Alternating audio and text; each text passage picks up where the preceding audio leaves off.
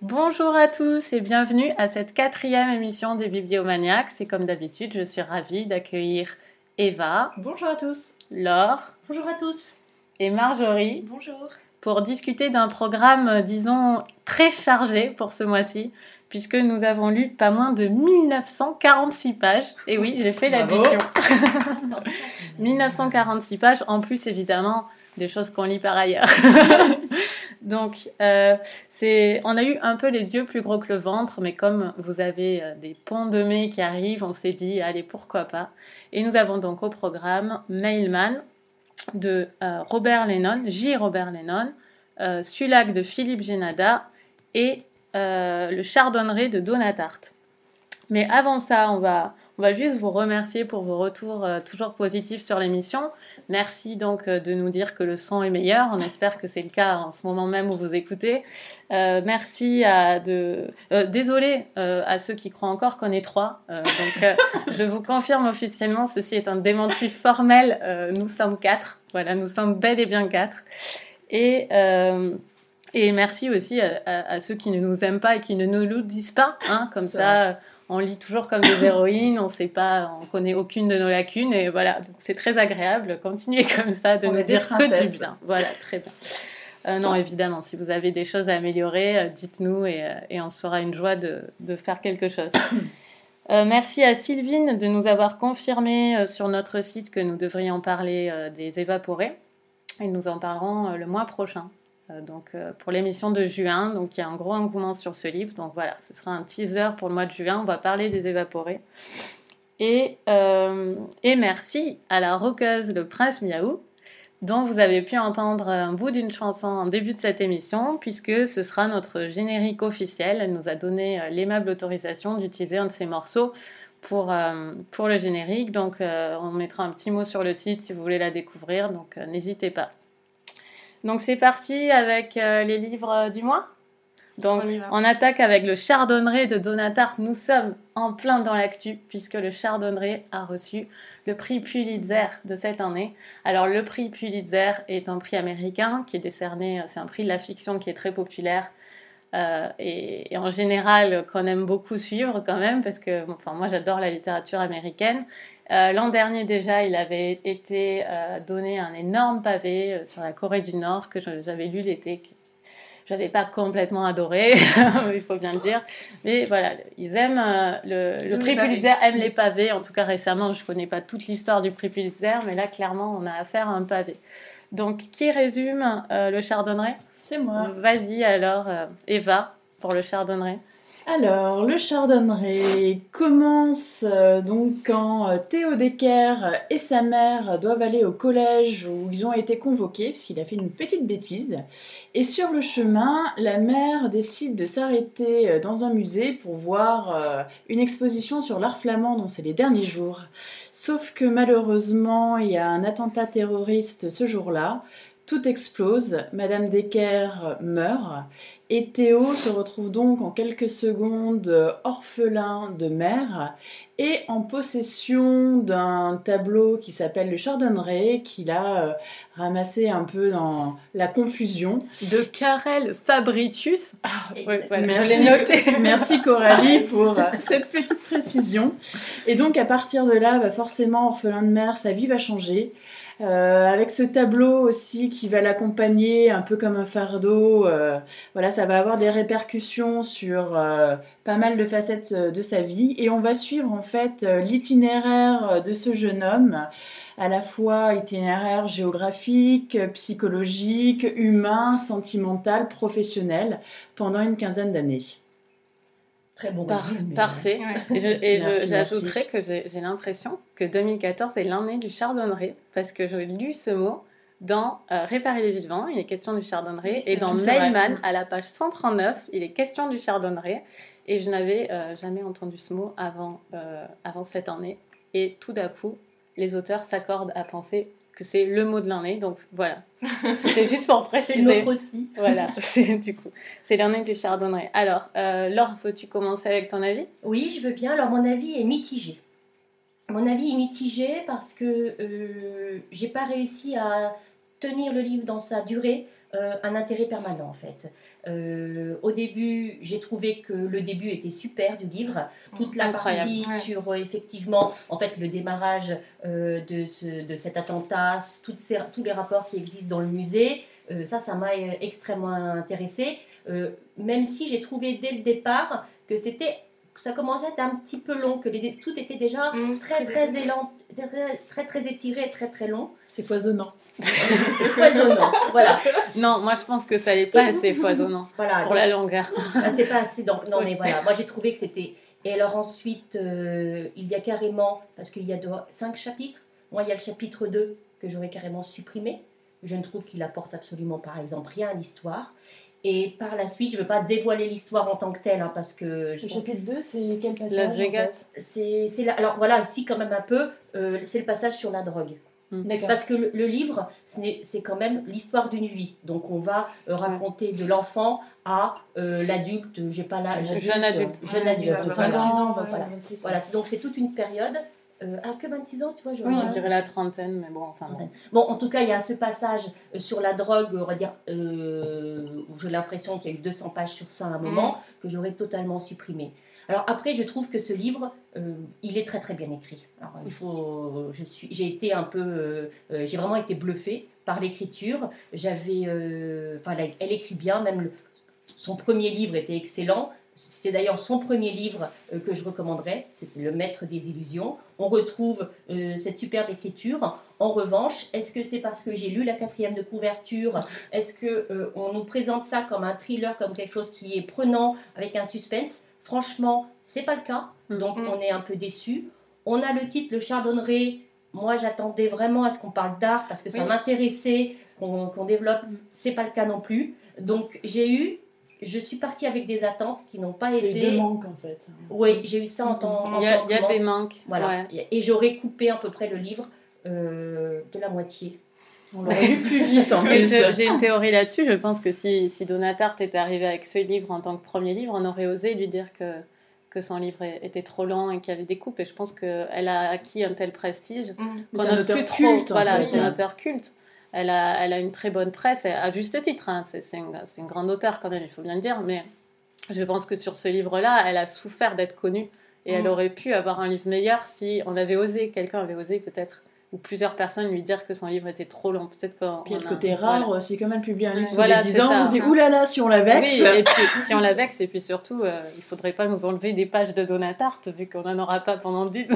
Mais C'est un peu le problème des quatrièmes de couverture aussi. Moi, combien de fois je me Mm. suis dit, mais la quatrième de couverture a été rédigée par quelqu'un qui n'a pas lu le livre. Mm. Et Là, je me c'est- suis demandé si là c'était pas aussi le cas parce C'est qu'effectivement pas je l'avais pas lu, Mm. mais c'est toi euh, Coralie dans un échange qui m'a parlé effectivement du mot euh, thriller que je me souvenais pas d'avoir vu et en regardant la quatrième de couverture, j'ai vraiment trouvé que ça n'avait pas de lien avec euh, ce que j'avais lu Mm. à l'intérieur. C'est vrai que le petit côté thriller euh, à la fin, en fait, il arrive vraiment à la fin.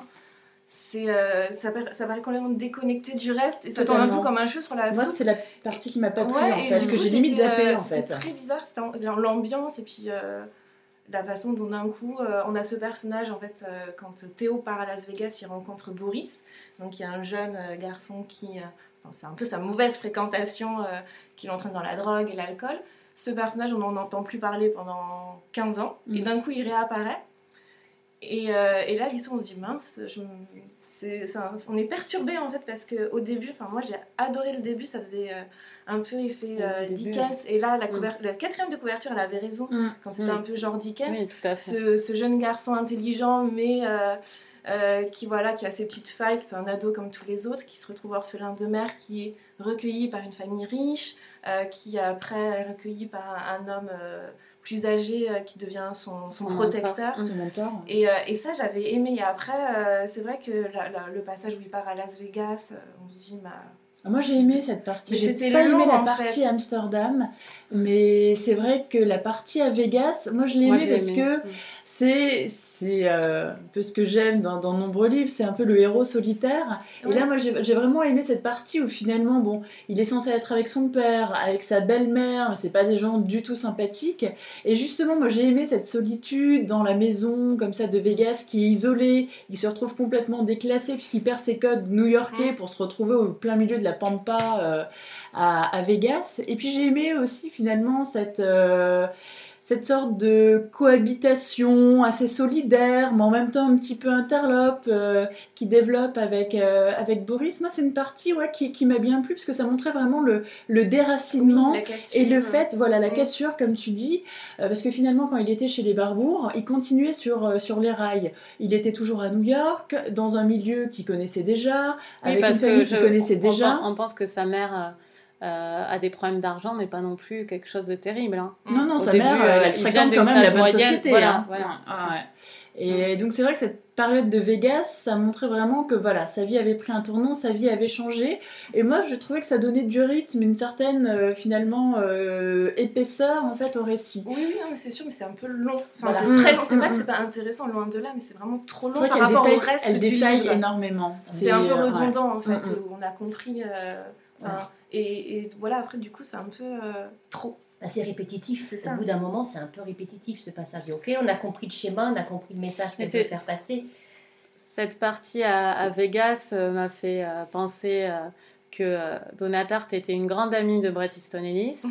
Et, C'est son ex-petite euh, copine. Ah ça je ne Ouais. savait pas, donc toujours pour les people, euh, Eva est plus au point que moi, mais effectivement, donc je sais que c'est une grande amie de Bret Easton Ellis, ils ont étudié ensemble.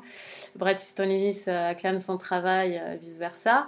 Euh, J'ai trouvé que que c'était qu'elle était passée un peu après Bret Easton Ellis et que euh, on l'avait déjà lu ça. Dans Et, en mieux et puis plein de fois. Enfin, dans- les- dans la livre, partie en à Las Vegas, Exemple, dans Moins que zéro, euh, dans euh, ouais moins que zéro, surtout celui ah, sur les étudiants, zéro, et puis dans sur la fac. Ami- American Psycho. Oui. American Psycho, évidemment, la Mhm. drogue, et puis New York. Bon, je dis pas, je dis pas que c'est- très bien. Enfin, je veux dire, moi, je, je trouve que le livre est tellement bien écrit, etc.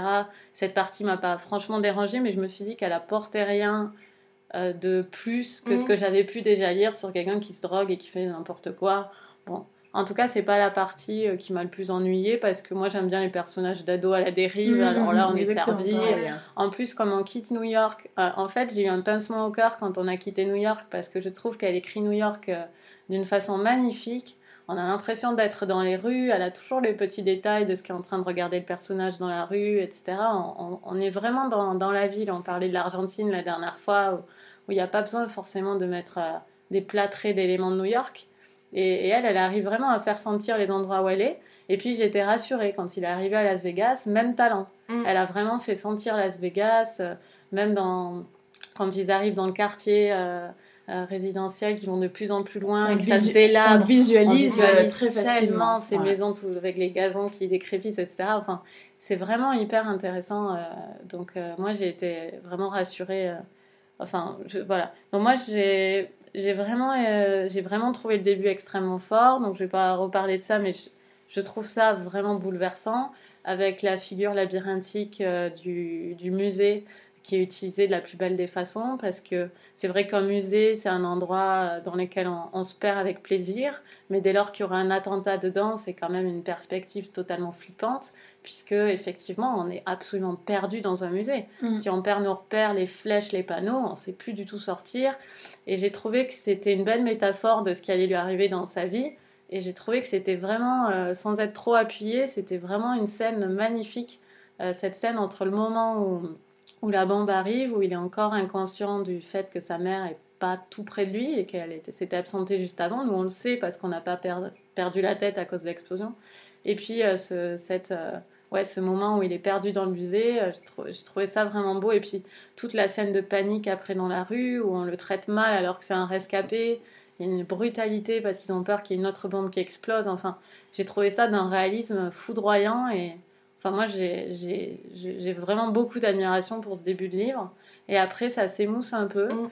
Et euh, je pense qu'il est trop étiré ce livre. Je pense qu'effectivement il aurait dû avoir des coupes. Et je pense que la fin, elle est, à la fin, elle essaie d'emballer le livre à juste titre. hein. Je pense que c'est des choses belles qu'elle dit. Mais en fait, la fin arrive trop tard et on en a marre et on n'a pas envie d'entendre de la philo à la fin. C'est vraiment dommage Mm. parce que là, en quelques pages, quoi, je pense que c'est une dizaine, quinzaine de pages à la fin, elle donne vraiment du sens à, à l'ensemble de son livre. Alors certains diront même que c'est peut-être trop appuyé.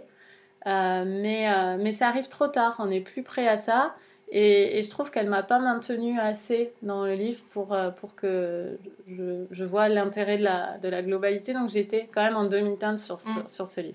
Pareil, ouais. Mais je pense qu'aussi il a été quelque part vendu, entre guillemets, de, de, façon biaisée dans les médias. Parce que je me souviens de son passage à la grande librairie où on parlait énormément du chardonneret, euh, en racontant l'histoire euh, de ce tableau, etc. Et comme toi, en fait, Laure, moi je pensais que ça allait, on allait vraiment s'attarder sur ce tableau, que en fait l'histoire autour du tableau serait du tableau lui-même en lui-même serait beaucoup plus riche. L'histoire, c'est extrêmement cynique. c'est un livre qui est très dur. Hein. Tout ce qui mm. arrive au personnage, c'est quand même un livre qui est très très dur, qui est quand même assez froid. On a beau avoir des personnages forts, la, la peinture n'est représentée que via la valeur qu'elle a l'argent.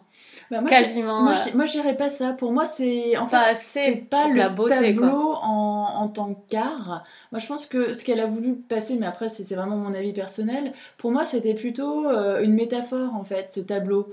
Le tableau, en fait, c'est pour moi, c'est une sorte de fardeau, de culpabilité en fait, de, de Théo. Et il essaye quelque part, il, de, il sait qu'il devrait s'en débarrasser, comme quelqu'un sait qu'il devrait aller chez un psy quelque part et traiter son problème. Mais en même temps, je pense que ça lui rappelle tellement ce jour où finalement tout a changé. Il a perdu sa mère, il a rencontré Pipa qui sera son grand mm. amour, euh, il a rencontré aussi ce vieil homme qui finalement lui donne la clé, entre guillemets, euh, vers Obi qui va devenir son mentor et mm. puis aussi la personne qui va le diriger au niveau euh, professionnel. Donc je pense que voilà, il y a une sorte d'ambivalence où il n'y a pas du tout un attachement pour lui par rapport à la valeur du tableau. La valeur du tableau intervient plus tard par rapport à mm. Boris ou par rapport à ce fameux euh, Lucius. Mais pour lui, non, c'est plutôt une valeur psychologique et sentimentale, affective. Ouais, mais du coup, ce truc de trafic était inutile. Exactement. Il aurait dû avoir son tableau qui reste tranquillement, enfin tranquillement, avec tous ses remords. Euh, dans, dans, le garde-meuble et toutes ces histoires de trafic, on s'en fout que ce soit pas réaliste. Euh, que, que le tableau reste là. Et ça manque de réalisme, non, mais le trafic. Sa solution manque de réalisme, alors pourquoi l'avoir choisi? Pourquoi ne pas avoir choisi? Il reste C'est aussi réaliste que le tableau reste dans un coin et qu'on ne le trouve pas. Mais parce qu'il faut, il faut quand même que quelque chose tienne ce livre. Et en réalité, comme tu dis à la fin, c'est elle justifie l'existence de son livre, parce que sinon, ben, on comprend pas vraiment à quoi ça sert. Je pense que ce serait juste une, mm. une parenthèse de, de, de, vie. Et quand tu, quand tu disais, Eva, euh, pourquoi ils disent que c'est un thriller Moi, euh, assez terre à terre, je pense qu'ils le vendent. Mm. ça reste un livre, euh, ça reste de la littérature, mais ça reste un, ça reste un objet commercial.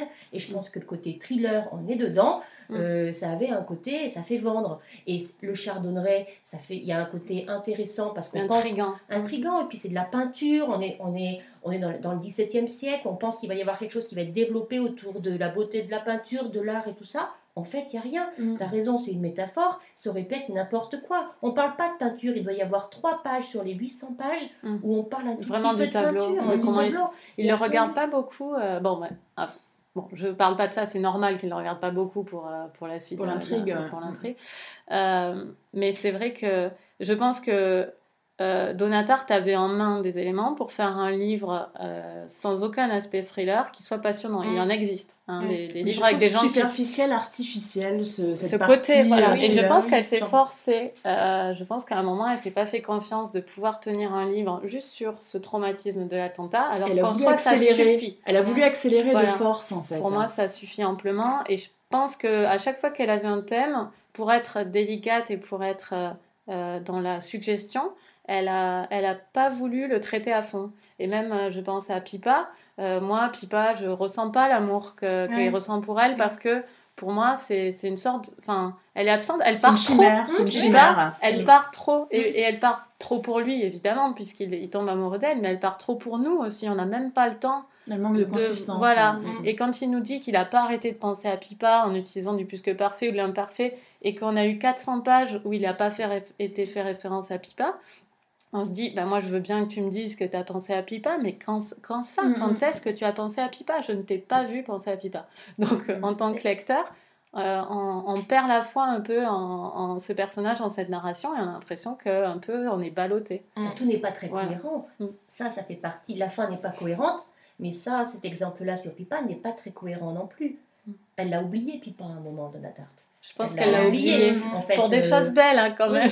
ce sont des choses belles. Moi j'avais envie en plus effectivement ce côté pipa euh, mm. qu'on perd mm. en fait. Donc, euh, bon, enfin bon. Oui, Il bah, a quand même reçu le prix Pulitzer, hein, donc c'est un Non, bon c'est- livre. non, c'est très bien écrit. et- On n'était Vous pas dans le jury Pulitzer. Non. Non, attention, on n'est pas dans tous les jurys.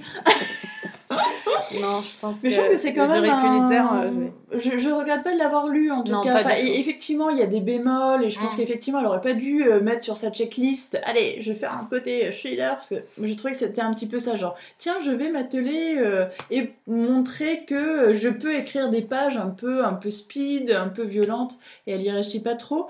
Mais moi, je me suis quand même énormément attachée à ce personnage. Mm. J'ai aimé le suivre comme ça sur 15 ans. J'ai aimé qu'il soit pas parfait Mm. parce que finalement, tous les personnages sont assez, assez mitigés. Ils ont tous des bons côtés, des mauvais côtés. Il y a beaucoup de tristesse dans ce livre, beaucoup de passages très durs. Mais en même temps, il y a quand même aussi pas mal de solidarité, finalement d'espoir, parce que Théo se fait euh, recueillir par les barbours, se fait euh, recueillir par Obi. Donc, il y a des gens qui s'occupent de lui, il y a de l'amitié, il y a de l'amour. Et non, moi, je regrette pas de l'avoir lu. J'aurais effectivement enlevé quelques pages, mais ça reste quand même un roman que j'ai pris euh, plaisir à lire. Ok, bon, ben on vous le, on vous le conseille alors quand même, tout de même. Et on peut passer à un second roman américain qui est paru en 2001, qui n'a pas eu le prix Pulitzer. Il n'a pas eu le prix de la Poste non plus. Euh, donc c'est Mailman euh, de J. Robert Lennon. Euh, c'est alors c'est c'est une histoire beaucoup beaucoup moins foisonnante. non, c'est une histoire en fait plus sur le thème qui a moins de choses, mais euh, que je, trouve euh, très riche. Alors euh, Mailman c'est un postier américain, euh, vraiment le mec de, classe moyenne de base, qui, a la fâcheuse habitude et en même temps qui se trouve tout à fait légitime à, lire le courrier des gens, des gens. Voilà, donc il ouvre le courrier, il a développé tout un système d'ouverture de courrier qui croit infaillible, et bon, on verra que pas du tout. Euh, donc il arrive à lire le courrier des gens, et euh, c'est euh, l'histoire de ce... Du, enfin, c'est dur de dire cette histoire, mais en gros c'est l'histoire de sa vie quotidienne, puis de sa déchéance, euh, liée partiellement au fait qu'il a ouvert du courrier. voilà, donc je ne sais pas si je dois en dire plus, qu'est-ce que vous en pensez? Je reste sans voix. Non, c'est- bah non, c'est très bien. Après, c'est c'est quand même un livre où il y a des allers-retours. euh, Voilà, il y a de, beaucoup, Beaucoup de d'allers-retours. Euh, voilà, alors c'est un livre qui est voilà qui construit avec beaucoup de flashbacks sur euh, l'adolescence de Mainman, euh, les années étudiantes de Mainman. Euh, on est sans cesse bougé dans sa vie entre le moment présent et ce qui fait Mailman. Le personnage, euh, l'auteur appelle le personnage Mailman pour le réduire euh, à sa fonction. à sa fonction. Mais en fait, le personnage s'appelle Albert, et si je me souviens bien, même il ment sur son. Ouais. À un moment, il ment sur son prénom, il me semble, Ah, au tout début du livre, mais je suis pas sûre. J'étais plus sûre de ça à la fin, mais j'avais l'impression qu'au tout début du livre, il avait, il avait prétendu euh, s'appeler autrement et qu'on découvrait plus tard, assez tard dans le livre, comment il s'appelait réellement. Enfin bon, peut-être que je me trompe. Euh, donc il s'appelle Albert, et voilà, on va, on va le suivre sur quand même 700 pages, donc c'est un, un deuxième pavé. hein. On n'a pas précisé que Donatarte faisait 800 pages.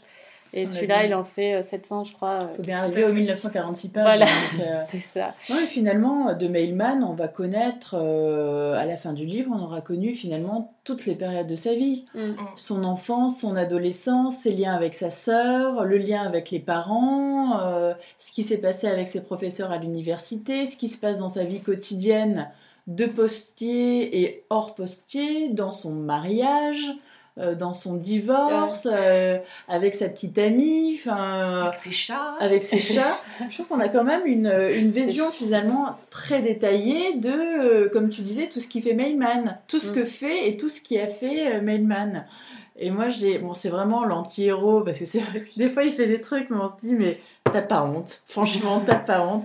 Mais en même temps, je le trouve tellement, euh, puis il est tellement candide en fait dans tous ses travers. Ah oui, mais il est, il est, c'est ça qui est fou, c'est que c'est, il aspire finalement quand on voit à quoi il aspire, il n'est pas vraiment aigri, il est, il paraît aigri, mais il aspire à des choses qui sont belles et avec les- et lesquelles on peut, enfin, auquel on peut s'identifier finalement. Et il se passe quand même des choses assez intéressantes dans sa vie. C'est parce que au, dé- au départ, moi, quand j'ai commencé à lire, j'ai vraiment pensé que c'était euh, euh, le mec un peu bizarre, euh, qui était très solitaire, euh, limite euh, puceau, etc. Alors qu'en fait, non, il a une Non, vie, il a une vie, plutôt riche. euh, il allait au Kazakhstan. euh, Oui, on nous en parle aussi il d'ailleurs. a une vie assez, euh, assez diverse et variée, Et mais parfois un peu improbable quand même. Alors, qui donne euh, son avis de façon Marjorie? Improbable. Alors, Oui, bah, c'est vrai que euh, quand, euh, quand on voit au début, genre c'est un, un facteur euh, qui ouvre le courrier, donc on s'attend à ce que on ne parle quasiment que de ça, puisque c'est un peu ce que l'idée de base. Sauf qu'après, c'est vrai qu'il développe plein de choses autour. Et, et ce postier, l'air de rien, il lui arrive plein de choses. Donc, il, a, il a des aspirations, il aspire au bonheur, mais en même temps, il, on a l'impression qu'il se fait pas confiance pour être heureux. Et du coup, il y a plein de petits moments de loose comme ça qui lui arrivent et qui, et qui le rendent sympathique. c'est un loser magnifique. Voilà. C'est ça, exactement le mot Il est hyper attachant. Et après, c'est vrai que euh, bon, il y a des parties euh, qui sont assez drôles quand, euh, par exemple, il se dit je, je vais changer de vie, je vais partir en mission humanitaire au Kazakhstan, le truc complètement improbable. Et euh, c'est un personnage magnifique où il arrive sur place, il n'y a rien qui se passe euh, Comme comme, il veut, comme il faut, et du coup, il revient euh, en Amérique euh, redemander son, enfin, Son poste, limite hein. supplié pour, pour son poste. Donc il a quand même du mal à, à partir de sa petite ville. Qu'il, on a l'impression qu'il aime pas sa petite ville, mais en même temps il y est hyper attaché. Donc c'est vrai que ce personnage-là, il est, moi je l'ai beaucoup aimé parce qu'il est hyper attachant. Mais j'ai eu beaucoup de mal avec son histoire avec sa sœur. Euh, parce qu'il a une relation quand même assez tordue avec sa sœur. Moi, Et, je trouvais ça, euh, j'ai et- trouvé ça génial. Ouais, mais je sais pas, mais j'ai pas accroché à cette partie et du coup, ça, elle est de plus en plus présente euh, au fur et à mesure du roman et ça m'a un peu C'est le déstabilisée. chardonneret de Mailman. C'est sa sœur Gillian. Mais C'est ça. Mais c'est vrai que euh, effectivement, il est hyper attachant parce que oh, on sent que c'est- pas le mauvais bougre, on a envie que sa vie se passe bien. Et puis, et puis chaque fois qu'il essaye un peu de changer de vie, boum, il se passe un truc et il revient vers son, vers son travail quotidien en fait de facteur. Il a essayé d'être garden parking, ça n'a pas marché. Il a essayé d'aller au Kazakhstan, ça n'a pas marché. Il a essayé de un peu de déménager, d'aller voir ailleurs, ça n'a pas marché aussi. Mais c'est vrai que, comment dire comment dire en fait C'est un peu comme un hamburger. euh, c'est il y a un côté sympa. Tu m'intrigues. C'est à où là Non, il y a, il y a un côté euh, sympa, rond, assez goûteux en fait chez Melman, mais en même temps il y, a, il y a le côté un petit peu gras, le côté un peu ça reste sur l'estomac. Il a, il, il a plein de travers un peu olé olé on va dire. C'est quand même le mec qui va dans une bibliothèque municipale pour regarder du porno sur internet. Mais et en Oui, mais c'est à une époque où il y avait Internet moins, moins répandu en 2001. et là tu te dis mais qu'est-ce qui t'est passé Combien de gens ont dû faire ça et ben, combien Mais en même temps, mais ce qui est très drôle, c'est que finalement, c'est pas tant pour avoir regardé du porno sur internet euh, qu'il lui arrive plein d'histoires, c'est juste un malentendu avec un déodorant. Oui, Et là, finalement, c'est la victime, mais on se dit, mais c'est euh, c'est le bouc émissaire en fait, c'est pas là-dessus qu'il fallait le punir. Et c'est ça qui est génial chez Mailman, c'est qu'il prend plein de chemins détournés, on va dire, mais il se fait jamais castagner pour la bonne raison. Et c'est ça que j'aime bien chez lui. donc Marjorie, quand non, mais euh, non, non, T'as mais pensé quoi au final Mais au final, j'étais assez, euh, assez déçue en fait. J'ai, euh, parce qu'il y a des parties que j'ai beaucoup aimées, d'autres qui, euh, dans lesquelles j'ai moins, enfin auxquelles j'ai moins adhéré. Et du coup, j'étais contente de le finir. À la fin, j'en j'en avais un peu marre, je dois avouer.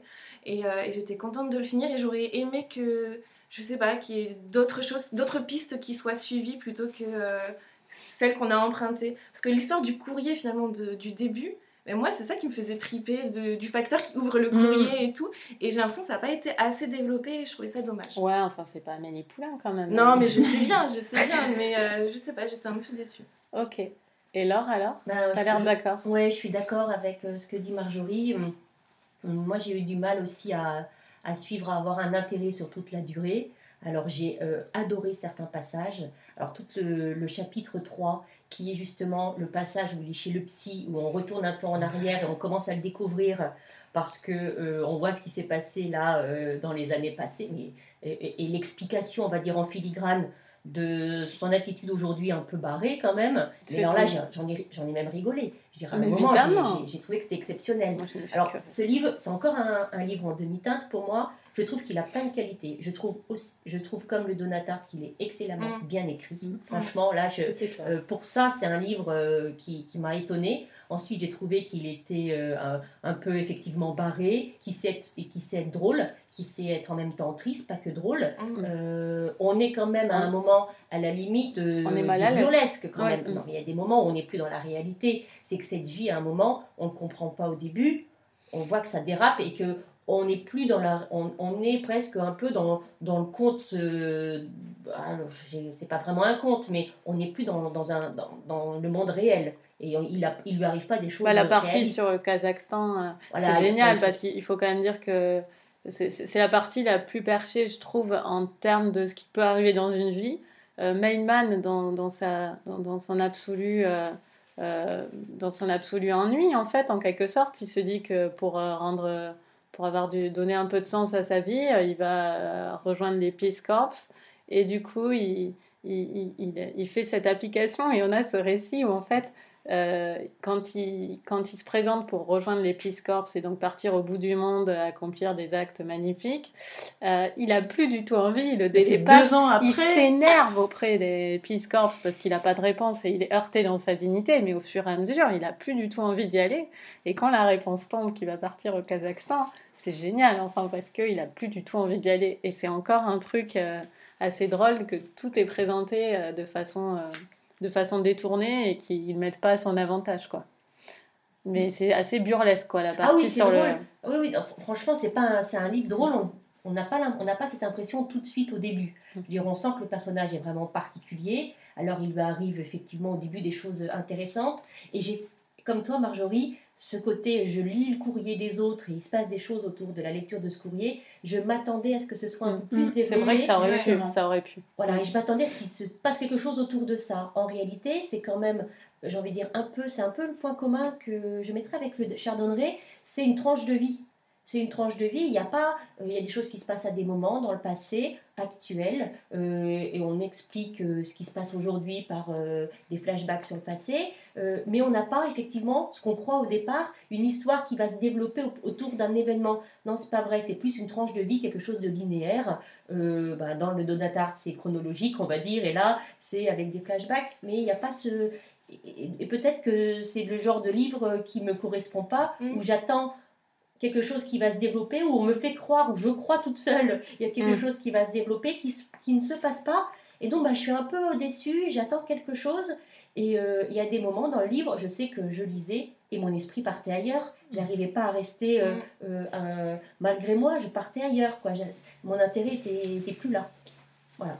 Mais moi, j'étais. euh, En fait, c'était le contraire de Laure. J'étais agréablement euh, surprise, alors qu'au début, euh, bon, j'avais un petit peu de mal à rentrer dedans. Il faut dire qu'aussi, comme tu le précisais au début, le mois a été assez chargé en lecture, hein, puisqu'on a eu beaucoup de pages à lire. Et j'ai dû lire cinq ou six autres livres à côté. Et donc là, je me retrouvais vraiment avec la deadline qui se rapprochait et cet énorme pavé à lire. Et c'est vrai que les premières pages, en fait, moi aussi, je m'attendais, comme, comme Laure, à ce que ce soit vraiment euh, qui a un côté un peu euh, voyeuriste, en fait, qu'il ouvre ses courriers, qu'il espionne Oui. les gens. Le début, En le plus, début c'est ouais. plus malsain que ce Et- que ce et au sera. début, le personnage on a en lui-même a l'air l'impression plus que, aigri et euh, malsain que ce On a l'impression que c'est un mec euh, malsain, un mec un peu crado, euh, qui a des pensées peut-être euh, qui sont un peu... euh, Bon, même, il les a. Il les a. Oui, il les a, Oui. mais non, mais on pense qu'il limite il veut du mal, Mm. ou il va, il va se euh, être intrusif dans la vie des gens. Or, en fait, c'est- pas du tout ça. Mais en fait, il y avait deux issues. Ce, ce type-là, tel qu'on le présente, et avec toute l'imagerie des films, des, des, des, des, autres livres qu'on a lus, ce type, euh, au début, euh, pouvait tuer sur, euh, tirer sur tout le monde au centre de tri, euh, ou, euh, faire, ce- ou faire euh, ce qu'on nous propose là. Mais en fait, Exactement. voilà. Mais Et- c'est rare qu'on euh, parle de ceux qui le font pas. Enfin. J'imaginais le mec un peu crado, un peu gros avec un Marcel, du poil, qui vit tout seul chez lui dans un, dans un environnement vraiment malsain, des, des détritus qui, qui traînent partout. Et c'est vrai que les 100 premières pages, j'avais vraiment du mal. Je trouvais que l'écriture était très dense. Peut-être moi aussi qui n'étais pas dans le meilleur timing hein, pour le lire. Et je me suis dit, ouh là là, Coralie. euh, Coralie nous a conseillé ce livre. Elle aurait pas dû. Et au bout de 100 pages, Je commençais à culpabiliser. ça s'est décanté et je me suis énormément attachée à lui. Et, et ce que j'adore en fait chez lui, c'est que c'est une sorte d'énorme fantasme. En fait, tout ce qu'il fait, c'est des choses auxquelles on aurait pu penser, mais que nous on va pas faire parce qu'on Oui. est des jeunes Comme filles rangées. Comme quand il... Oui, et puis même quand il agresse euh, les filles parce qu'elles ont de mauvais autocollants sur leur génial, voiture. c'est génial. génial. En fait, c'est que des situations qu'on a pu vivre. Enfin, Des- en fait, Pas toutes quand même. mais- Non, mais pas toutes, mais j'ai l'impression un peu que c'est comme dans un livre, euh, dans un film, où il y a une situation donc, euh, qui se passe, et ça se déconnecte en fait, et on voit le fantasme euh, Oui. de l'acteur principal pendant euh, 30 secondes. On se dit, quoi, il est en train de lui exploser la figure à coup de pelle, et ah bah non, ça revient en fait à la situation normale, et puis il ferme sa gueule, et puis il continue son Mm. chemin. Et lui, je trouve qu'il réalise vraiment, mais vraiment que des choses auxquelles on a pensé, auxquelles on a aspiré, Ouais, mais qu'on n'a jamais fait. J'ai un exemple quand même d'interception de courrier euh, qui est génial et, euh, il y a un, un admirateur. Alors, Mailman déteste euh, la ville où il vit en grande partie à cause de l'intelligentsia la bourgeoisie qui serait censée y régner. On a du mal à imaginer que cette ville serait à ce point chargée de- de- d'un bourgeoisement parce une que c'est une universitaire en Voilà, c'est ça. Et donc, il déteste cette- ce, ce sort d'intellectualisme pédant, enfin, je sais pas sous quel mot il le met. Et il y a un professeur qui incarne euh, cette, Ah euh, cette haine. Et euh, il y a un passage où, en fait, une, euh, un enfant écrit à ce professeur. Et, euh, bon, j'aimerais le lire, ce passage, juste pour vous faire euh, voir un peu le- le- l'esprit du, du bouquin. Donc, le- la lettre en question, euh, c'est donc Je m'appelle David Flinner, j'ai 9 ans. J'ai un télescope et tous les soirs, je regarde le ciel par ma fenêtre. Je guette les vaisseaux spatiaux et je vous préviendrai dès que j'en aurai vu un. J'adore vos livres. Vous êtes mon auteur préféré. Ma maman croyait que j'étais trop jeune pour les lire parce qu'ils parlent de science, mais je suis bon en science et je veux devenir un scientifique célèbre, comme vous. J'étudierai les civilisations extraterrestres quand on les aura découvertes. J'espère que c'est pour bientôt. Merci pour vos livres. J'aimerais que vous me donniez quelques conseils pour devenir scientifique si cela ne vous dérange pas. Votre ami David. Mailman ne songea, pas un instant à James Gorman, à la lettre factice qu'il lui avait adressée lorsqu'il se leva pour aller fouiller dans le tiroir fourre-tout, à la recherche d'une enveloppe et d'une feuille de papier. En fait, il ne pensait à rien sauf à ce qu'il s'apprêtait à écrire. Il alla se rasseoir et rédigea la réponse de Renaud d'une seule traite, tout naturellement. Cher David, je suis heureux que tu apprécies mes livres, mais je ne te conseillerais pas forcément une carrière dans les sciences. En fait, je me vois même dans l'obligation de te supplier de renoncer à tes ambitions. Tu me trouves intelligent et ton jugement me flatte, mais seules les personnes réellement brillantes réussissent avec brio, et toi et moi ne faisons pas partie de ce petit cercle d'élus. D'autre part, les extraterrestres ne viendront probablement jamais sur Terre. J'ai inventé cette histoire pour ajouter un peu de piment à mon livre. Et dans le cas contraire, il y a de fortes chances qu'ils nous massacrent et nous asservissent tous. Je ne voudrais surtout pas te décevoir, mais le monde est un endroit cruel et très injuste. En France, nous disons souvent c'est la vie. Merci de m'avoir écrit, Maurice Renaud. Donc voilà, on a quand même une interception courrier qui est, qui est Mais c'est génial, qui mais tout le monde a rêvé de faire ça, d'intercepter une lettre, ou intercepter un email et renvoyer une réponse mais pourrie. Donc voilà. Donc c'est ça que j'ai aimé chez lui, c'est qu'en fait il- réalise plein de choses qui nous passent par la tête, mais que notre bonne éducation ne nous ferait jamais faire. Mais c'est comme le Kazakhstan, tout le monde a toujours rêvé de plaquer sa carrière d'aller au Kazakhstan. et de partir dans un pays euh, exotique et d'aller faire fortune et d'épouser une petite jeune là-bas et d'avoir une vie magnifique. Sauf que bah, lui le fait vraiment, Non, il non. se conforte. Laure ne donne pas sa foi à, à ce. Non, à non, moi j'ai pas envie d'aller au Kazakhstan. Le Kazakhstan. Enfin, en tout cas, moi, c'est un livre que je pensais absolument pas que ça allait me plaire et je l'ai lu avec grand plaisir, on va dire, sur les 550 dernières pages. Donc on a pour le moment quand même deux avis mitigés. Moi, je vais rejoindre l'avis enthousiaste d'Eva, comme vous le savez. Euh, donc, euh, Les alliances sont jamais les mêmes, en fait. C'est ça qui est sympa. Donc, euh, bon, je suis d'accord avec Eva euh, sur, sur l'humour. Vous avez pu voir que j'avais même du mal à me retenir de rire en lisant ce passage. Alors, moi, ce que j'ai aimé dans la construction de, de cet humour, c'est le rythme. hein. C'est-à-dire que tout fonctionne sur ce qui nous, sur qui nous est dévoilé ou pas. Euh, L'épisode de, de Mindman qui regarde des films à la bibliothèque, on sait d'abord que, que la... Je vais pas tout vous dire d'ailleurs, ça ruinerait, mais on sait d'abord que la bibliothèque peut pas le saquer. Et on se dit, mais pourquoi elle peut pas le saquer? On est complètement de son côté. Puis après, plus tard dans le livre, peut-être 200 pages plus loin, on commence à apprendre que peut-être elle avait des raisons de pas pouvoir le saquer. Et après, on se dit, hmm, mais on le croit plus trop. Donc on se dit, est-ce que, est que vraiment sa défense est réelle? Et puis on apprend que oui, effectivement, il était bien allé acheter du déodorant. Enfin bref. Donc c'est une histoire. Mais il est toujours de bonne foi. Voilà, il est toujours, de, bonne foi. On, est toujours, euh, on a toujours une non-histoire qui s'étale sur, sur... Et c'est à force de nous dévoiler des petites choses, on se dit qu'on se fait avoir par la narration et euh, cet humour fonctionne vraiment en plusieurs temps. Plus on en apprend sur, sur un gag, plus, euh, plus c'est drôle. Non, moi j'ai trouvé d'abord que c'était très drôle. C'est très bien écrit, on sent vraiment euh, ouais, la, la, la, ville, la petite ville américaine. C'est super bien écrit, comme disait Laure. Et il y a une vraie inventivité pour ce sujet qui est quand même en apparence hyper, hyper banal. Et vers la fin, on a quand même mal au ventre. Enfin, moi. Comme lui. On a mal au ventre, voilà, comme lui. il y a une déchéance de Mailman sous forme de road trip complètement dépressif. Et euh, c'est toujours, on garde un peu, c'est un peu comme un rire qui s'évanouit en fait on continue de se souvenir qu'on a bien rigolé, mais quand même là, on est un peu mal à l'aise. Comme quand il y a un tonton au bout de la table qui rigole, qui rigole, et puis qui commence à verser vers le racisme. Voilà. Donc là, euh, on, voilà, on se souvient que c'était drôle, Mailman, et puis quand même, on a un peu mal au bide. Donc euh, c'est intéressant, c'est comment il nous fait, il nous fait nous sentir. Et euh, Robert Lennon, franchement, enfin moi je trouve que c'est vraiment un, un, superbe livre. voilà. alors donc, il est très long, c'est vrai. Euh, je pense qu'il aurait pu être plus court. En étant tout à fait honnête, comme tous les livres longs, voilà, j'ai adoré. Il aurait pu être plus court, mais ça ne veut pas dire que je l'ai trouvé trop long. Voilà. Il aurait pu être plus court et toujours bon, mais je ne veux pas donner ma voix à quelqu'un qui dirait qu'il est trop long. je ne l'ai pas trouvé trop long, mais il aurait pu être plus court. Voilà, j'en reste là-dessus pour la longueur.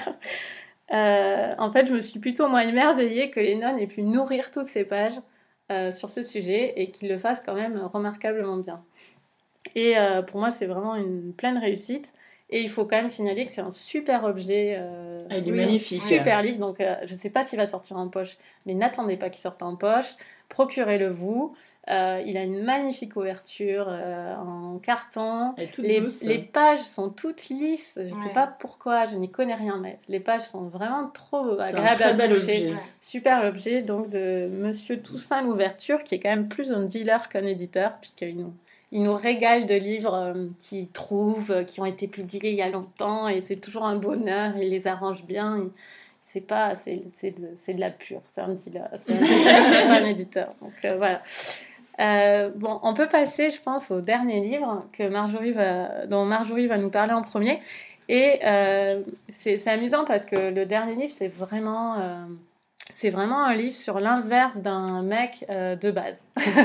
c'est vraiment euh, le contraire de, de Mindman. Oui, c'est un peu le héros euh, parfait, en tout cas pour son auteur Philippe Génada, dont on sent toute l'admiration qu'il porte à ce Bruno Sulac. Donc c'est vrai que Bruno Sulac, c'est un personnage qui a vraiment existé, puisqu'on en a beaucoup entendu parler dans les années 80. C'était en fait un braqueur donc il n'était pas si parfait que ça finalement. Mais quand, on, quand on le lit, c'est vrai qu'il est beau, il est jeune, il est intelligent, vrai il est, drôle. Mmh. J'ai regardé. c'est vrai qu'en lisant ce livre, moi je suis tout de suite allée sur euh, internet pour chercher des infos sur celui-là, des photos. Et, euh, et c'est vrai que voilà, c'est, euh, on a envie, même en lisant ce livre, même en l'ayant fini, d'en savoir toujours plus sur ce personnage, puisque on a l'impression voilà, que c'est une vraie légende. Mmh. Et, et c'est un peu comme ça qu'il nous est vendu, même si voilà, il a ses défauts surtout ce gros défaut d'être un braqueur. Euh, euh, donc il commence par les supermarchés, après il fait des bijouteries, donc il prend, euh, il prend de l'élan, il prend de l'ampleur. Donc il va évidemment se faire arrêter, s'évader, il va y avoir des cavales, il va y avoir des rencontres, et c'est vraiment tout un travail minutieux en fait qu'a fait Philippe Génada justement pour reconstruire toute son histoire, puisqu'on part d'avant sa naissance avec la rencontre de ses parents, jusqu'à jusqu'à la fin de sa vie, donc euh, qui est assez courte finalement, puisque euh, euh, Bruno Sulac est mort à 29 ans, dans des circonstances assez mystérieuses, et, et Genada a fait, bah, prend le parti de, de, nous dire lui comment il pense que ça s'est véritablement fini. Donc c'est pour ça je pense oui, aussi que c'est la fiction aussi. Voilà, c'est voilà, c'est ce que j'allais dire. C'est pour ça aussi que c'est catalogué comme un roman puisque il y a vraiment un parti pris de la part de l'auteur. Euh, et, donc voilà, on découvre euh, celui-là, qu'on s'attache beaucoup à lui. On s'attache aussi beaucoup à sa famille, à, ses amis et même aux flics qui, euh, qui l'arrête. Et moi, j'ai trouvé un petit côté, arrête-moi si tu Oui, peux, totalement. entre Mm. euh, justement euh, Sulac et, euh, et, euh, et le policier euh, qui le suit euh, tout au long. Et, euh, et c'est vrai qu'on a l'impression qu'il fait partie de notre famille, en fait, ce Sulac. On, on voit sa famille, on s'attache à tout le monde, en fait, même à, à, sa petite amie. Enfin, c'est une, espèce de grande famille. Et à la fin du livre, on est triste euh, de les quitter. Donc, c'est vrai que moi, c'est un, un beau coup de cœur, même s'il n'est pas parfait, ce livre. Puisque euh, au début, on est un peu euh, perplexe, puisqu'il y a beaucoup de digressions sur la vie euh, de euh, Philippe Génada. Donc au, début, c'est un peu perturbant avec ces euh, parenthèses de vie et des parenthèses dans les parenthèses. Et on se dit, mince, qu'est-ce que ça fait là? Mais au fur et à mesure, je ne sais pas si c'est parce que l'histoire prend de l'ampleur, mais on lui pardonne ces petites digressions. On, on est attaché finalement à ce roman et, euh, et ça se lit en fait comme un polar. Et, euh, et moi, honnêtement, j'ai eu beaucoup de mal à le lâcher. J'ai lu quasiment d'une traite. Alors moi, je l'ai lu plus comme une histoire d'amour en fait, oui, il y a les deux aussi. hein. que quand même polar, mais. euh, Vas-y, Coralie, euh, toi, t'en as pensé quoi? Bah, bah j'ai parlé en dernier. Bon, bah, euh, moi j'ai aimé, euh, j'ai aimé ce livre. Alors au début, euh, au début, au début, j'ai trouvé agaçant. Oui. Parce que j'ai, je- je- j'en ai marre des auteurs français qui parlent de leur gueule tout le temps. Et là, je me dis, on va parler d'un gangster. Il y a a priori pas de raison que l'auteur se la ramène là-dessus, quoique Emmanuel Carrère avec Limonov, il a bien réussi, donc pourquoi pas. Et, euh, et donc, euh, bon, ben, ça loupe pas. hein. Philippe Génada la ramène. Euh, donc, entre parenthèses, et de façon quand même, enfin, avec beaucoup, avec beaucoup d'esprit, disons qu'il y a une raison, c'est ce décalage Mm. qu'il a ressenti même en choisissant ce thème de livre. Ce décalage qui finit, moi, par me charmer, en fait. Il, Oui, a, il a fini par me charmer avec ces décalages constants entre euh, ses propres incapacités de vie rock'n'roll et euh, la vie euh, de braqueur de, de, de Sulac. Donc moi finalement j'ai été complètement embarquée dans, l'histoire et j'ai appris beaucoup en fait. J'ai appris sur la vie de Sulac mais je, ne savais même pas qu'il existait, mais sur la possibilité comme, comme ça existe. Ça m'a plongée dans, dans beaucoup d'interrogations en fait. Je me suis dit c'est quand même un fruit de notre société. Il est né en France. Enfin, il est. euh, et ce, ce mec-là avait pas de raison a priori euh, de faire ça. Et j'ai trouvé que ça en disait beaucoup sur euh, l'être humain d'avoir choisi de parler de ce type. Et, euh, et ça m'a vraiment, euh, vraiment intéressée et vraiment intriguée. Puisque faut, faut préciser aussi qu'il faisait des braquages, mais jamais Ah sans oui, effusion voilà. de sang. Il a ça. jamais tué personne. C'est un tué. gentleman braqueur. C'est ça, c'est vraiment un gentleman, exactement. Il a des principes, tout en étant braqueur, il a de grands principes qu'on peut, euh, qu'on peut que, que Philippe Génada ne manque pas de mettre en comparaison avec d'autres braqueurs, puisqu'il y a des scènes sanglantes Mm. euh, qu'il attribue à d'autres braqueurs, et puis aussi euh, aux flics, qui, euh, qui eux, euh, qui eux vont, vont peut-être être moins corrects euh, finalement que, que Sulac. Donc euh, c'est c'est intéressant, ça pose quand même des vraies questions, et c'est une lecture euh, assez euphorique. Quoi. Moi, je, je trouvais Mm. Je trouvais, oui, il y avait une certaine euphorie euh, dans le déroulé de l'histoire, autant que dans, dans, les, dans le phrasé. Dans, oui, c'est, ça se lit, mais vraiment tout seul. C'est vraiment un, un livre qui se lit tout seul. Et donc, comme je disais, moi, je l'ai lu un peu plus comme une histoire, de, une histoire d'amour, parce que j'ai trouvé que le couple avec Tali, euh, donc Tali, c'est une fille qu'il rencontre, euh, qui a jamais rien fait de mal non plus. Et puis, euh, premier rendez-vous, elle doit conduire une voiture pour aller faire évader, euh, faire évader un pote de, Sulac. J'ai trouvé ça euh, génial, euh, leur couple dans le livre. Je trouvais que c'était vraiment des héros super. Il y a quand même une charge érotique certaine et tout. Et moi, j'étais vraiment emportée par ce couple finalement très, très glamour. voilà. Un peu bling-bling quand ils commencent à avoir toutes les thunes qu'ils veulent. je pouvais pas trop comprendre leur, leur trip, mais, mais bon, en tout cas, euh, Acheter des livres Voilà. avec le fruit du braquage. c'est ce que Coralie nous dit. c'est, euh, un bon. Non.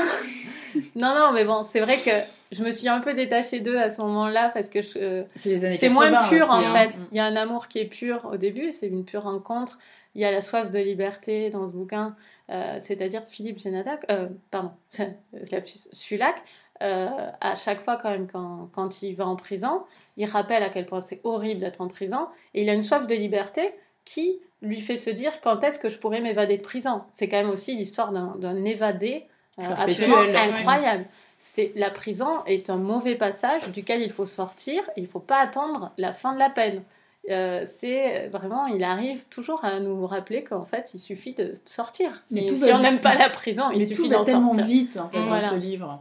C'est en, en l'espace de 29 ans, euh, il a plus vécu que dans euh, nos quatre vies réunies, j'ai l'impression.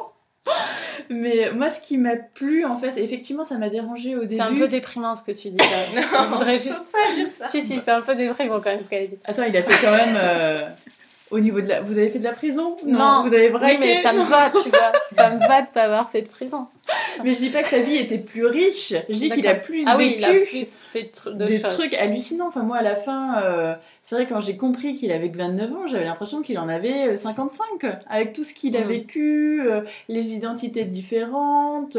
Il a été légionnaire, il a été braqueur, il a eu le temps de se marier, d'avoir un gamin, de vivre avec Tali, de partir à l'étranger. Tu te dis, mais euh, où a-t-il trouvé tout Mm. ce temps? Et aussi, on n'a pas, les mots- on pas beaucoup de, de choses négatives sur lui. C'est C'est quand même la grosse, li- Oui, c'est hyper limite. C'est la grosse limite de ce livre quand même. Grosse que, c'est que Philippe Génada, effectivement, a pas. Mais c'est c'est un parti pris en fait dès Ouais. le départ Oui, c'est et ça. m'a dérangé effectivement au début c'était ce manque de distance en fait chronique on sent qu'il l'admire euh, et plus que ça il est il est limite amoureux de Tali on a l'impression qu'il veut incarner lui-même euh, Sulac si j'avais été Sulac voilà ce qui me serait arrivé et puis ce langage qui est quand même un petit peu familier auquel on n'a pas forcément euh, l'habitude d'être confronté enfin en tout cas dans ce dans ce genre de livre mais finalement, moi, c'est ce qui, c'est ce qui m'a dérangé au début, mais c'est ce qui a fini par me convaincre, en fait, par rapport à ce livre. C'est que souvent, quand c'est biographique, moi, je trouve que c'est souvent un petit Un peu, sec. froid. Un peu Ouais, sec, un ouais. peu froid, on a du mal, on, on voit un peu le côté chronologique, le côté recherche un petit peu universitaire. Et là, finalement, il nous en parle comme s'il nous en parlait euh, si on était attablé avec lui au café PMU du coin, comme s'il racontait l'histoire de son tonton, Ouais, l'histoire de son voisin. Et finalement, bah, ça rejoint ce que tu disais au début, euh, Marjorie. Il nous en parle comme si c'était quelqu'un qu'il avait personnellement connu ou quelqu'un de sa famille, et ça devient de notre famille à nous. Et, et c'est vrai, enfin, comment on peut pas aimer Soulac? Ou peut-être parce qu'il est un peu trop parfait. Mais Non, pas euh, le livre, là. Le la personnage. personne. le Non, personnage, le personnage. Mais, mais limite, euh, ça aurait été un personnage de fiction. On aurait dit non mais attends, c'est exagéré, il en fait trop. Et en fait non, il a vraiment existé. Mais euh, non, moi, c'est, moi je l'ai trouvé passionnant parce qu'effectivement il se passe plein de choses, c'est très rythmé, le fait de penser que c'est vrai, ça rajoute encore à l'intérêt qu'on éprouve. Et finalement, cette écriture familière, bah, je l'ai trouvé plutôt bien écrit, c'est un parti pris mais qu'il a su Mmh. Il finalement développé, il l'assume et il l'a développé jusqu'au bout. Il l'a pas laissé tomber en plein milieu du récit, genre bon bah j'ai essayé, mais maintenant je passe à autre chose. C'est un parti pris complètement assumé. Et moi c'est vraiment un livre j'ai eu beaucoup de pla- que j'ai eu beaucoup de plaisir à lire, qui m'est resté bien en tête. Et puis euh, puis j'adore ce personnage. Et puis aussi, ce qui est intéressant dans son parti pris, moi j'ai aimé aussi le fait que Soulac, c'est un destin, et un destin qui aurait pu basculer à tout moment. S'il n'avait pas fait cette rencontre à ce moment, s'il n'était pas allé là à ce moment, qu'est-ce qui se serait passé? Et en fait, c'est un peu aussi un gimmick qui est utilisé par Genada en disant et si? Et si au lieu d'aller à gauche, il était allé à droite? Et là, en fait, il se prend à imaginer ce qu'aurait pu être sa vie. Et, euh, et c'est assez drôle, euh, ce- cette façon de montrer que bah, finalement la vie se tient à un peu de choses et Mm. que nos actions, parfois, bah, elles peuvent euh, aller dans un sens comme dans un autre. Et c'était aussi intéressant de- de- d'avoir cette vision euh, de sa part. Ça rajoutait aussi euh, dans, le, dans le plaisir de lecture de se dire ah bah c'est pas linéaire, il y a plein de petites bifurcations et, et c'était assez intéressant. Et toi alors Laure? Alors moi, je partage pas votre enthousiasme démesuré. Euh, non, j'ai beaucoup, j'ai au final, j'ai envie de dire après réflexion, il m'en est resté des choses positives de livre et j'ai beaucoup aimé le livre. Euh, j'ai douté à un certain moment dans la lecture. Alors la première chose qui m'a dérangée, c'est que on va dire, euh, je me souviens plus exactement, mais au bout du premier tiers. Moi, j'ai eu un sentiment de, de, de lassitude et j'ai laissé le livre. Donc, Mhm. j'ai pas eu comme vous euh, l'envie de le lire comme ça d'une traite. J'ai eu là, vraiment l'impression, au bout d'un moment, c'est je me lève, je vais braquer, je vais me coucher, je vais me saouler le soir et je sors, je, je claque de l'argent. Euh, dix pages plus tard, c'est pareil, je vais dans un autre supermarché qui a un autre, un autre nom et ma vie est identique. Et pendant. Alors là, au bout d'un moment, ça ne m'a plus intéressé. Mais c'est vrai qu'une fois que je reprenais le livre, tout de suite j'étais de nouveau dedans parce que l'écriture, on est, on est dans quelque chose effectivement qui est plus facile à lire, plus parlé. Et je pense que ça résulte en fait de la façon dont il l'a écrit euh, ce qu'il avait expliqué, c'est que lui ne l'avait pas connu, bien évidemment, mais ce qu'il racontait, c'était le témoignage de Thalie. Donc, ce qu'il raconte dans ce livre, c'est quand même à travers les yeux du témoignage de Thalie, c'est-à-dire de, son amante, de son amoureuse, donc nécessairement biaisée. On a l'impression quand même que Génada euh, n'est pas insensible à Thalie et que donc il va dans son sens, et qu'il y a effectivement dans ce livre c'est pas c'est pas pour une biographie qu'il faut lire parce que je pense que c'est absolument pas objectif. Ah, On a une image d'un gentleman cambrioleur, beau, gentil, avec plein de bonnes mm. pensées, qui fait que des bonnes choses.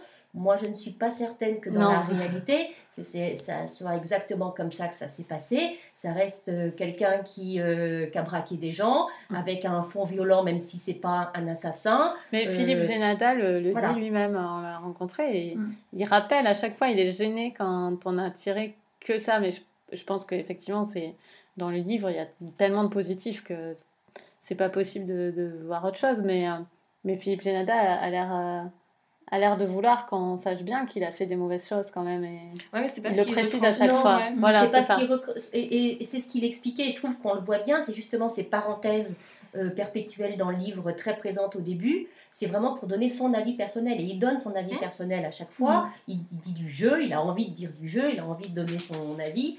Et ça, je trouve que moi, ça a été des, des choses positives. C'est-à-dire que ça, ça met un petit peu de léger, un petit peu de légèreté. Ça, euh, et euh, effectivement, on n'est pas dans une biographie, comme tu disais, Eva, pénible. Enfin, pénible. Pardon, mais parfois, effectivement, on se lasse avec des descriptions très précises, avec des dates. Et, et, là, on n'a pas ça. C'est vrai qu'on n'a pas ça, mais on n'est pas dans une biographie, on est dans un roman. Mm. Donc on, on, retrouve effectivement plus la facilité de, de lecture, euh, la, de la, du lecture du roman. Et c'est vrai que moi j'ai eu des petits moments où euh, j'ai laissé poser le livre. Voilà. Ok, bon. Euh, je suis désolée, il y a eu une sonnerie de téléphone. Euh, j'étais courée partout, donc sans doute des bruits de plancher. Génada qui appelait. sans doute des bruits de plancher aussi par-dessus. J'espère que, enfin, on verra à l'écoute si c'est pas trop gênant. bon, en tout cas, voilà, on a fini pour les, les trois livres de ce mois-ci. Donc, on passe au coup de cœur. Ça va être une émission un peu plus longue, mais bon, c'est 1946 pages, donc c'est normal. Euh, donc euh, Eva, ton coup de cœur Alors mon coup de cœur, j'étais limite un petit peu gênée au départ de, parler de ce livre, parce que je voulais parler du dernier livre d'Amélie Nothomb qui s'appelle La nostalgie heureuse, sachant que moi je ne suis pas du tout une fan d'Amélie Nothomb, j'aime pas la plupart de ses livres, voire même je ne les lis plus, j'aime pas trop ce côté commercial qui revient comme le Beaujolais nouveau un peu, un peu chaque année, mais alors j'ai lu ce livre un petit peu par hasard et il m'a touchée. En fait, euh, le livre raconte raconte euh, le retour d'Amélie Nothomb au Japon, où elle a passé sa petite enfance et puis après où elle est revenue donc pour travailler quand elle était jeune adulte. Et c'est dans le cadre d'un reportage pour France 5. Et donc on la voit, enfin elle, euh, elle, écrit en fait sur son ressenti, donc quand elle va dans euh, le petit quartier où elle a vécu, son école, elle retrouve sa nourrice, elle retrouve son grand amour de jeunesse sur lequel elle a écrit le livre euh, Ni d'Ève ni d'Adam. Donc déjà le fait, effectivement, le Japon c'est un pays qui m'intéresse, donc d'avoir euh, ce côté en fait japonais du, du récit m'a beaucoup intéressé. Le fait aussi de voir avec des yeux d'adulte euh, des lieux, des personnes qu'on avait rencontrées euh, au niveau de l'enfant. J'ai trouvé ça aussi très intéressant. Et puis surtout, c'est que d'une expérience finalement personnelle, ça devient un récit relativement universel. C'est comment se confronter à ses souvenirs, bah, revoir son ancien nounou, on en a gardé une image euh, vraiment géniale. Et puis on s'aperçoit que c'est une petite mamie mmh. toute ridée, qui a plus rien dans sa vie, qui est même pas au courant qu'il y a eu Fukushima. Elle évoque aussi Fukushima, c'est un passage qui est très intéressant en fait du récit. Et puis aussi, voilà, comment se comporter quand on retrouve son ancien amour. Et qu'en plus, ça c'est le fantasme de tout écrivain, ben, on a fait un livre qui s'est vendu à plusieurs centaines de milliers d'exemplaires sur lui, où on le présente sous une facette euh, pas très sympathique et puis être confronté bah, finalement voilà à un ancien amour mais aussi un personnage de fiction. Et voilà donc moi c'est un livre bon, qui est très court hein, comme la plupart des Amélie Nothomb euh, que j'ai trouvé très bien écrit avec beaucoup de sensibilité et c'est une lecture qui m'a vraiment beaucoup plu. Voilà. Euh, Laure? Moi, je suis contente que tu parles d'Amélie Nothomb parce que je sais qu'elle est décriée, mais je lis tous ses livres et j'aime beaucoup. Alors moi, je vais vous parler d'une BD que j'ai découverte en, en me promenant d'un blog à l'autre, que je ne connaissais pas, qui s'appelle Lulu Femme Nue, qui est donc pas du tout récent.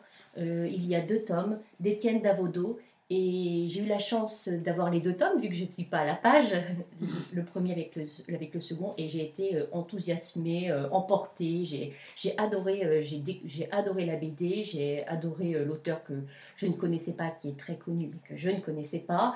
je suis en train de lire tout d'Abodo en ce moment, donc c'est vraiment génial. Et c'est pas, pas une, BD qui est drôle, c'est l'histoire d'une femme qui en a marre un peu de son quotidien et qui euh, un jour va se promener, elle doit retourner le soir dans sa famille et puis euh, bah, ça se passe pas comme prévu, elle euh, ne rentre pas le soir pour faire le dîner et s'occuper de, des, des, courses et du ménage. Et il se passe d'autres choses, elle rencontre d'autres personnes et elle s'éveille à la vie. C'était quelqu'un qui est triste et elle s'éveille à la vie euh, je trouve que les dialogues, les descriptions très brèves sont très très belles. Les images sont euh, enveloppées comme ça d'un d'un aura, une couleur euh, bleutée, orangée, qui, qui met tout. on est un peu dans quelque chose de ouaté, même si c'est pas, euh, c'est pas gay. Euh, c'est pas gay parce qu'il y a une tristesse, une mélancolie latente, et elle fait des rencontres avec des personnes qui n'ont pas des belles vies, comme on dirait sur le papier. Ce sont des gens un peu déclassés, ou voilà, ce sont pas des gens qui ont vraiment un boulot, qui galèrent, qui vivent dans des caravanes. Et on ressent tout un bonheur qui, se dégage de ces vies-là, de ces rencontres, de, de ces rapports humains. franchement, euh, et euh, c'est merveilleux. Puis le rencontre avec la grand-mère, euh, il y a quelque chose de très très fort. Enfin, prenez les deux livres, les deux BD, allez-y. J'espère que vous serez autant enthousiasmé que moi. Et on n'a pas parlé des adaptations au cinéma, mais donc ah oui, c'est celui-là. Bah, merci Coralie, j'ai oublié. et hum, cette BD a, vient d'être adaptée en, là en début d'année par, je regarde mes notes, Solveig Hanspach avec Karine Viard. Quelqu'un l'a vu ou... Moi, je ne l'ai pas vu.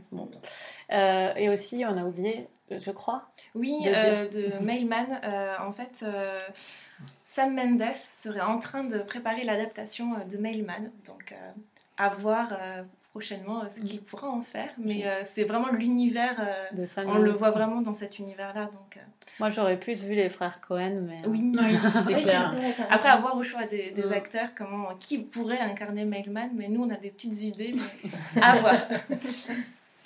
Euh, et pour moi, mon coup de cœur, donc, c'est euh, le mystère Sherlock de euh, JMR. Donc, en fait, c'est. c'est très drôle, en fait c'est méchamment drôle même, puisque c'est un peu les dix petits nègres à la sauce Sherlock Holmes avec une bonne grosse dose de dérision puisque l'histoire, c'est 10, euh, professeurs d'université qui se retrouvent euh, dans un chalet pour un week-end. Et euh, il y a un professeur qui les a regroupés pour élire parmi eux celui qui va devenir le titulaire de la chaire de Sherlock Holmes à la Sorbonne. Donc c'est un peu, voilà, on est neuf qui va avoir le poste. Et puis, au bout de pas très longtemps, il y a un premier cadavre qui arrive, et puis un deuxième, et ainsi de suite. Donc, c'est bah, dans ce chalet qui est le coupable? Donc euh, c'est vraiment les dix petits nègres avec euh, cette, euh, cet univers de Sherlock Holmes et il y a tout, tout l'univers, tout, toute l'écriture de Monsieur R qui est vraiment très très drôle. Moi j'ai beaucoup ri en lisant le livre et, et, je vous le conseille puisque c'est un très bon moment de lecture. Je vais le lire, tu me fais vraiment très envie. Euh, alors moi, mon coup de cœur, c'est, euh, il date de 2002. Alors je l'ai pas lu en 2002, hein, je l'ai lu il y a moins longtemps, mais il est sorti en 2002. C'est Le Moral des ménages d'Eric Reinhardt. Alors c'est un auteur que j'aime bien, Eric Reinhardt, pas tout, mais euh, j'aime bien en général. J'ai vu sa, pièce récemment aussi. Alors Le Moral des ménages, je l'ai choisi juste parce que c'est l'histoire de gens de classe moyenne euh, un peu comme Mailman, euh, voilà, en France. Et en fait, il retrace les échecs de parcours de ses parents euh, et il interroge un peu ce que c'est réussir sa vie. C'est hyper drôle, mais hyper cruel, mais vraiment satirique. donc c'est très bien écrit, comme Eric Reinhardt sait le faire. On, rigole beaucoup, mais c'est assez trash par moments. C'est un livre qui est assez court et je me souviens l'avoir l'avoir dévoré et l'avoir conseillé à mon, à mon, copain aussi qui ne lit pas. Et je précise, oui, et, et qui, qui, avait adoré ce bouquin. Voilà, on sent vraiment l'ennui des pavillons et tout. C'est assez c'est assez cruel, euh, mais avec un twist sur la fin qui est hyper intéressant, un monologue, euh, un monologue tout d'un coup d'un personnage. Euh, Eric Reinhardt écrit très bien les monologues. Il y a un monologue sur la finance dans Cendrillon qui est absolument génial, surtout le fonctionnement des, des, trucs qui nous ont plongé dans la crise. Et là, il écrit un, un, monologue d'une ado qui engueule son père, qui, est juste juste euh, génial et qui, qui, qui, retourne le livre en fait, qui, qui, qui fait relire le livre d'une autre façon et, euh, et, voilà, et qui le rend euh, moins, moins cruel, moins, enfin, plus cruel en gros, mais enfin vous verrez. Je vous conseille vraiment de lire. C'est une lecture qui est assez courte et, et voilà. Donc c'était comme c'était le thème un peu normal guy aujourd'hui. voilà, celui-là, je me suis dit qu'il collait bien. et sinon, qu'est-ce qu'on est en train de lire pour terminer très brièvement, parce qu'on est déjà un tout petit peu plus d'une heure?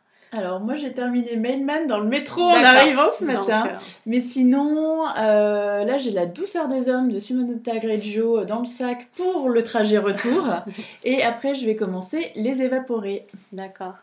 Je suis en train de lire euh, le prix Nobel Moyane que je ne connaissais pas le grand chambranle et je suis euh, très étonnée. Je m'attendais à quelque chose d'un peu ennuyeux, c'est pour découvrir, et ça ne l'est pas du tout. D'accord, génial. Et moi, je suis en train de lire euh, Dieu me déteste de Holly Simon. Donc, euh, bon, en fait, voilà. Et ben, moi, je vais lire Les Évaporés aussi. je vais pas prendre l'avion bientôt, donc je vais avoir plein de temps. Et en attendant, je lis une BD qui s'appelle Les Chroniques de Jérusalem. Euh, pour le défi auquel on participe avec notre blog avec Laure, de lire plusieurs euh, styles différents. Euh, c'est le défi du blog. mélange des genres. mélange des genres, voilà, c'est ça.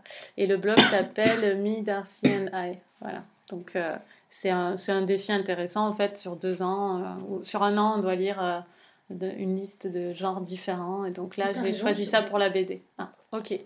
Bon, mais en tout cas, on vous remercie euh, beaucoup, beaucoup pour euh, votre euh, écoute, votre fidélité. Vous êtes de plus en plus nombreux à nous écouter, donc ça nous fait plaisir.